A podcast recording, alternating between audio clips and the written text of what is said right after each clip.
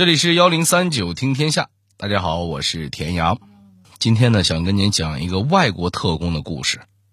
他曾这样形容自己的间谍生涯：不撬保险柜，但是文件呢却可以主动的送上门来；不持枪闯入密室，但是门呢却自动的为他打开。嘿，这家伙吹呢吧？还真不是。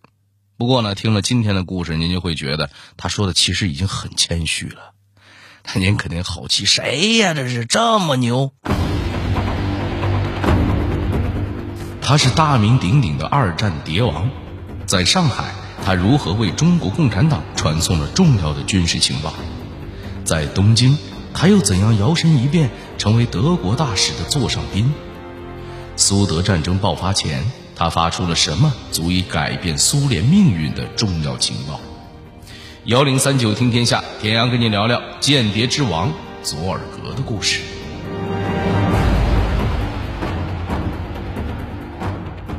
一九四四年十一月七号，这是苏联十月革命胜利二十七周年的纪念日。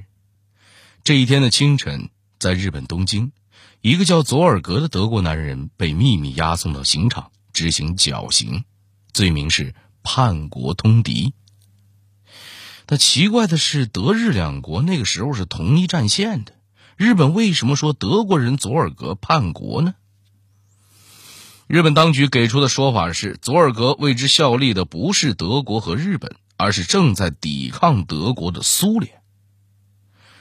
佐尔格是苏联间谍，这个事儿一开始连德国大使馆都不相信。要知道，他可是《法兰克福日报》的特派记者，已经在日本十一年了。当初来东京的时候，德国高级外交官都给他写了推荐信。后来。他又受聘于德国使馆，还是德国驻日大使的好朋友。那他怎么可能是苏联间谍呢？确实，风度翩翩的记者、忠诚的纳粹党人、德国驻日本使馆的常客，是佐尔格经常示人的一面。但他实际上还有不为人知的另一面，甚至还有第三面。那又是什么呢？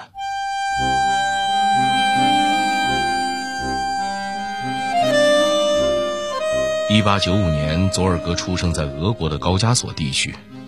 他的父亲是德国人，母亲是俄国人。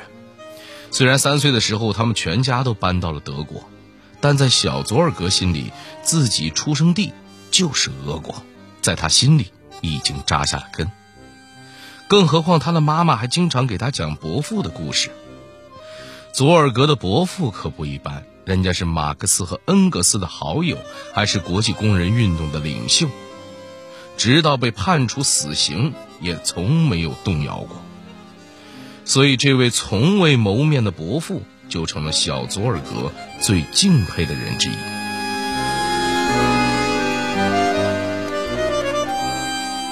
佐尔格十九岁时，一战爆发，他放弃了高中学业，加入了德国陆军。不过，您也知道一战打得有多惨。佐尔格在战场上三次受伤，他失去了三根手指，两条腿都被弹片打折，留下了终身残疾。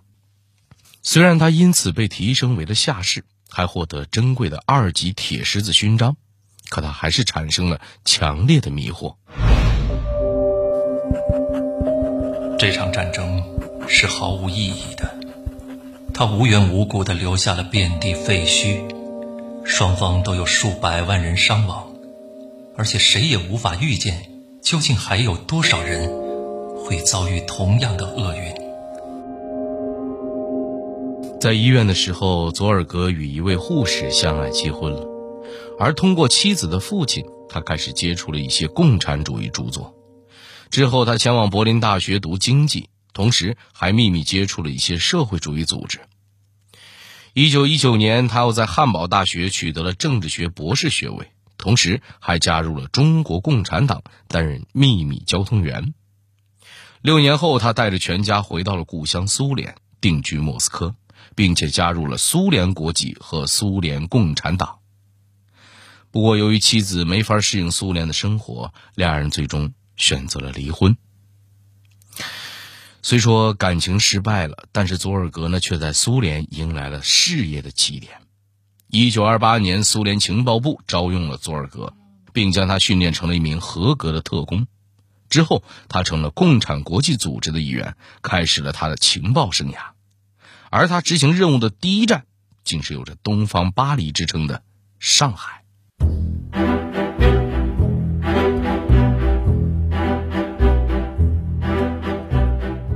二十世纪三十年代初的上海，人口已达三百万，各国的政治势力，尤其是情报机构，也把上海作为基地。那么，佐尔格又是如何在这个冒险家的乐园大展身手的呢？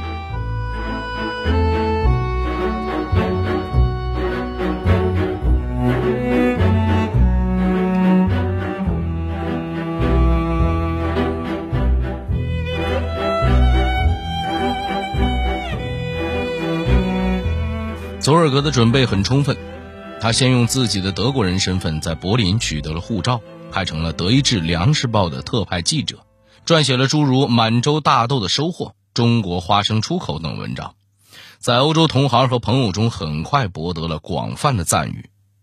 德国方面只知道他是个农业专家和博士。殊不知，他在中国的短短三年期间，竟然建立了以上海为中心，南至广州、香港，北至哈尔滨的近百人的庞大谍报网络。佐尔格在上海有一个得力的中国助手，叫方文。方文回忆说，佐尔格交办给他的第一个任务，就是与中国共产党有关。佐尔格告诉方文。中共中央很需要有关国民党进攻红军的材料，现在需要建立一个情报交换小组。他委派方文作为情报交换小组的联络员，而与方文接头的正是中共隐蔽战线的传奇人物潘汉年。另外，蒋介石军队那个时候聘请的是德国军事顾问，佐尔格还从这层关系中获取了德军创造的掩体战略，也就是依托攻势。逐步推进的战法，蒋介石准备在围剿鄂豫皖根据地中也应用这种进攻方式。这份情报最后通过情报小组传递了出去，使鄂豫皖根据地的红四方面军主力得以及时转移。根据俄罗斯近年解密的档案，佐尔格在上海从事情报工作期间，共发回莫斯科五百九十七份电报。其中三百三十五份电报给了中国红军或中华苏维埃政府。由于活动太过于积极，他自然引起了国民党的怀疑。为此，他不得不在一九三二年回到了莫斯科。几个月后，他便被派往东京，那里有更重要的任务等待着他。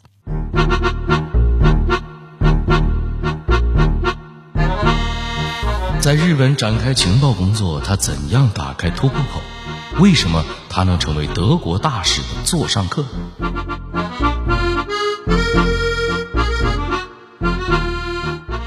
佐尔格是共产国际的情报人员，这一点在莫斯科情报部门里不是什么秘密。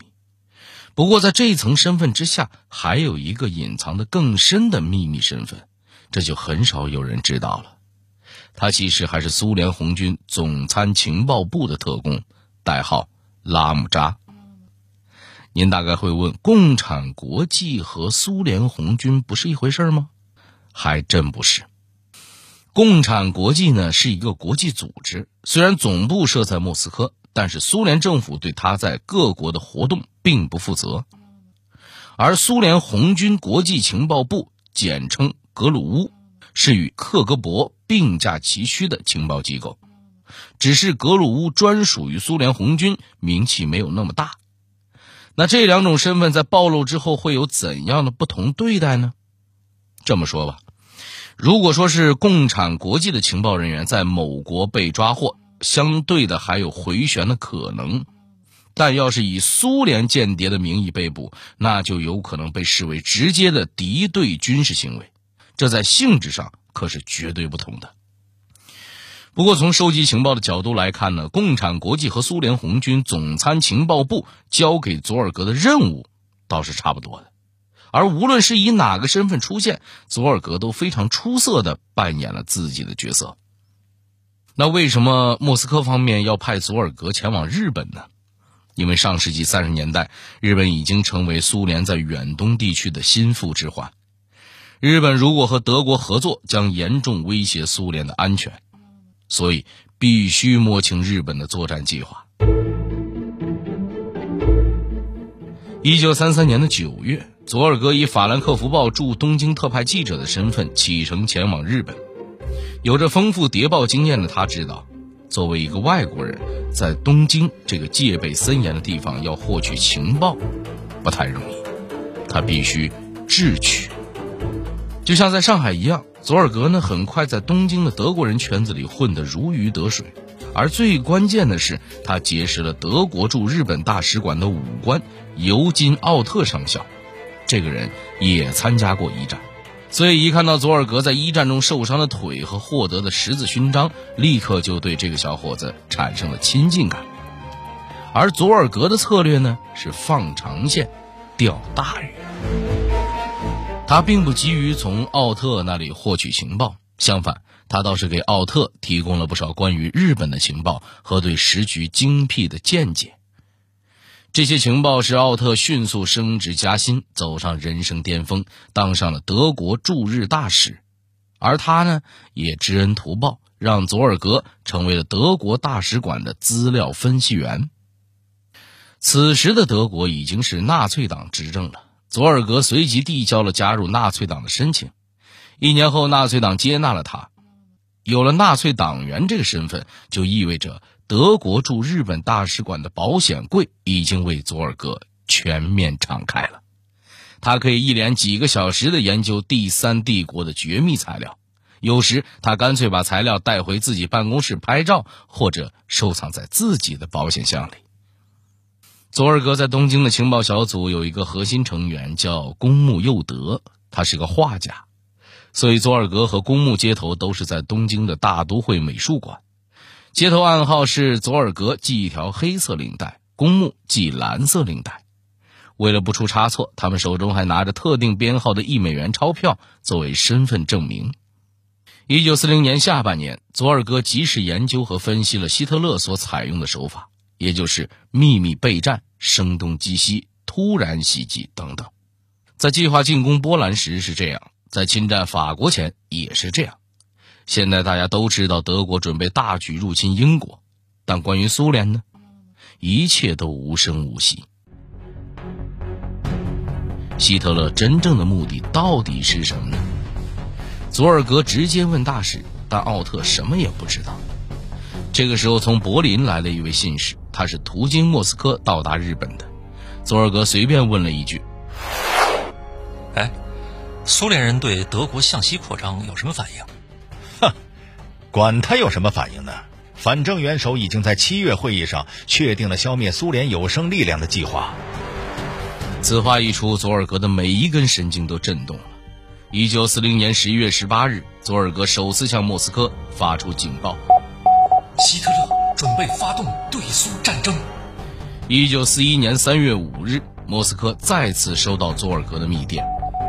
德国已经集中了九个集团军，共一百五十个师，要进攻苏联。山雨欲来风满楼，佐尔格煞费苦心地捕捉德国可能入侵苏联的任何一点迹象，他的情报小组则一个接一个地向莫斯科发报。如此危险的行为会招致什么样的后果呢？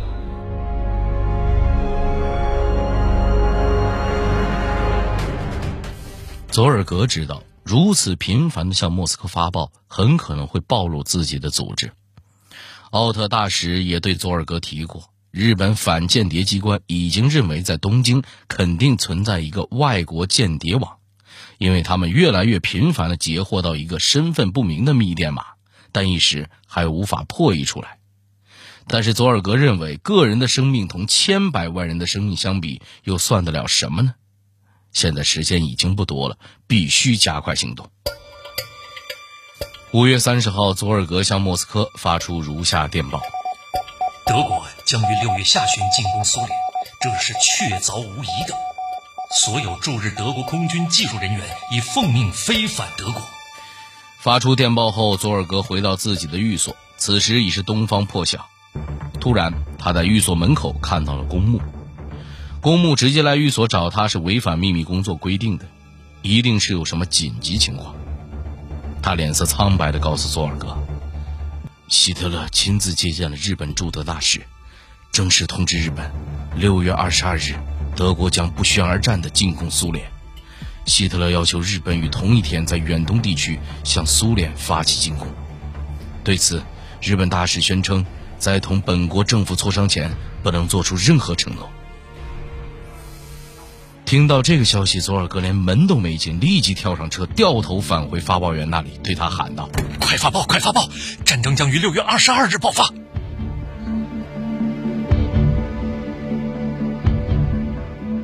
急电发出之后，佐尔格和战友们焦急地等待莫斯科的复电。然而奇怪的是，他们什么答复也没得到。莫斯科一直保持沉默。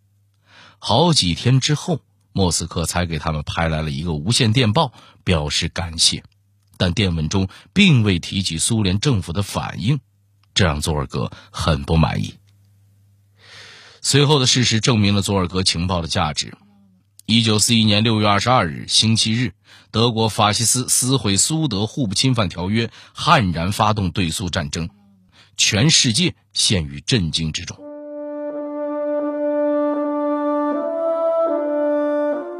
那一天，这位社交界的宠儿在各色人等之间游走、谈笑风生的超级特工，当着自己日本情人石井花子的面痛哭流涕。事情花子事后曾回忆说：“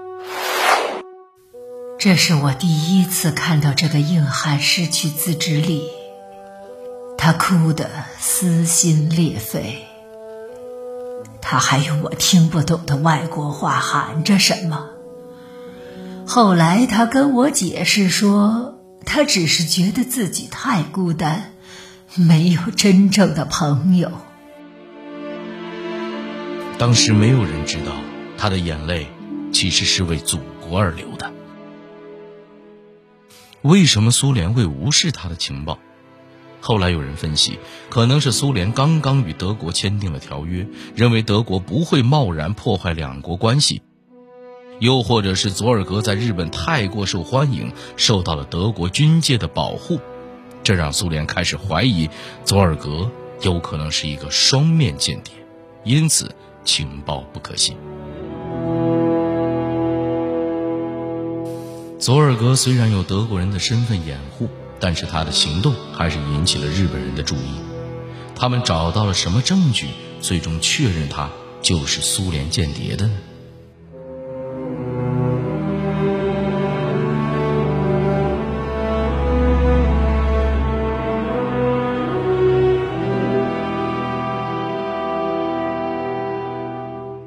日本人曾经盘问过石井花子，但是花子也确实不知道佐尔格的真实身份，反而这件事让佐尔格抓住了机会，对日本人大发雷霆。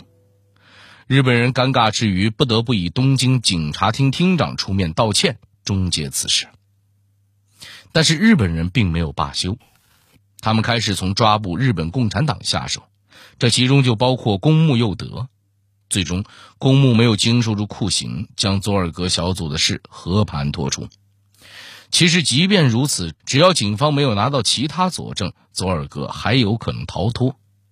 然而，此时佐尔格又犯下了一个致命错误。他接到警告信，告诉他日本人准备抓捕他，于是佐尔格便准备和花子一起撤退。可不知道是不是因为太匆忙，他竟然没有烧毁他收到的警告信，而是将它撕碎丢在了路旁。要知道，日本警察正紧盯着他呢。他们马上捡起了碎纸，把它们重新拼凑完整，而这也成为了让佐尔格丧命的直接证据。一九四一年十月十八日，佐尔格被捕。被捕之后，他扛住了所有的严刑拷打，否认自己是苏联间谍。之后，他虽然被判处死刑，但是执行却拖了整整三年。为什么呢？一方面是佐尔格一直在狱中慢悠悠的写情报，拖延时间。他提供的情报都是准确却没什么大用的，却吊足了日本人的胃口。另外，日本人估计也是想利用这条大鱼和苏联做一些政治交易。但是苏联那边始终没有动静，从来没有把他救出来的意思。哎，这就怪了，明明这个佐尔格是苏联的大功臣，国家怎么就这么忘恩负义呢？有人分析认为，那个时候的苏联正好处在卫国战争的关键时期，应付德国已经很吃力了。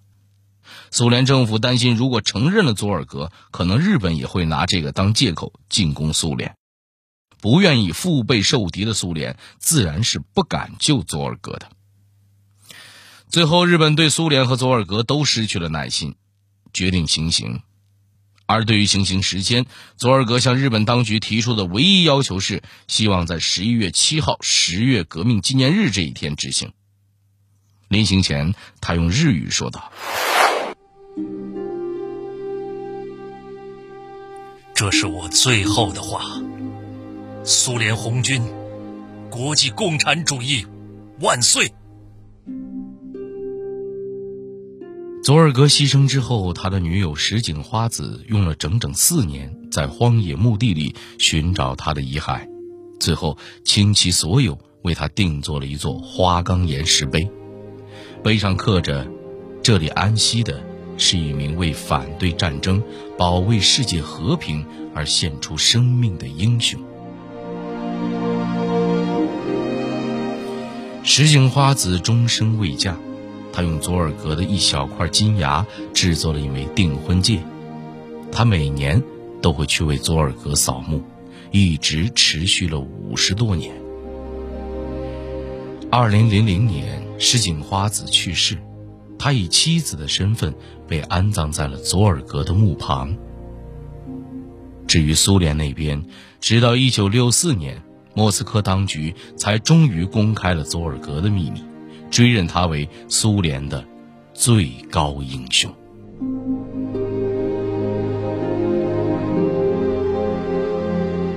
好了，这里是幺零三九听天下，我是田阳。最后，代表节目编辑程涵、小剧场配音张帆、郭伟、董珂，感谢您的收听。